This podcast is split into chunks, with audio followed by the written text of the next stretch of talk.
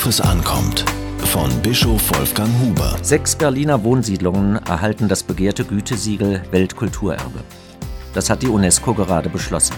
Nicht wie sonst die Wohnstätten der Fürsten, sondern die Siedlungen für jedermann werden dadurch geadelt. Neben der Museumsinsel und den preußischen Schlössern und Gärten von Berlin und Potsdam ist die Hauptstadt nun auch auf diese Weise auf der Welterbeliste vertreten.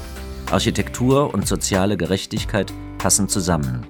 Dieses Signal verbindet sich für mich mit der Entscheidung von Quebec.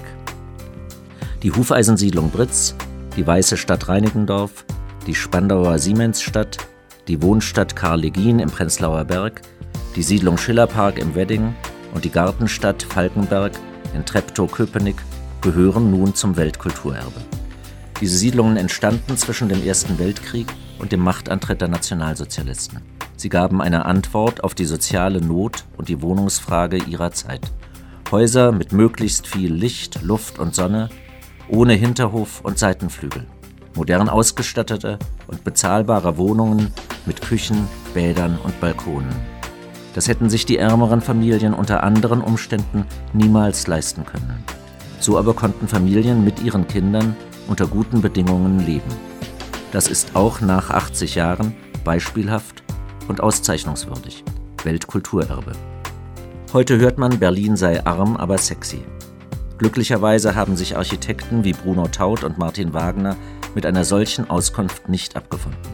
Denn dann gäbe es heute keine Hufeisensiedlung. Der Geist, aus dem sie handelten, erinnert mich vielmehr an ein Wort aus dem Neuen Testament.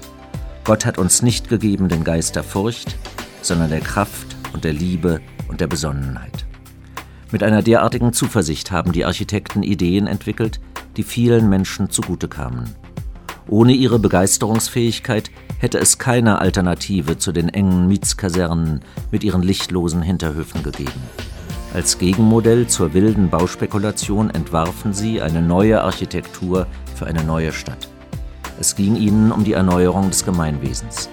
Sie schenkten ihrer Stadt Berlin gebaute Utopien, die bis heute vorbildhaft sind. Ganz etwas anderes als Mietskasernen. Das Werk von Architekten wie Bruno Taut, Hans Scharun oder Walter Gropius imponiert mir sehr. Sie haben sich nicht von ihren Träumen abbringen lassen. Sie blieben bei ihren Plänen. Was für ein Segen für die Menschen. Ein Weltkulturerbe für Berlin. Diese Kolumne erschien in der Berliner Tageszeitung BZ.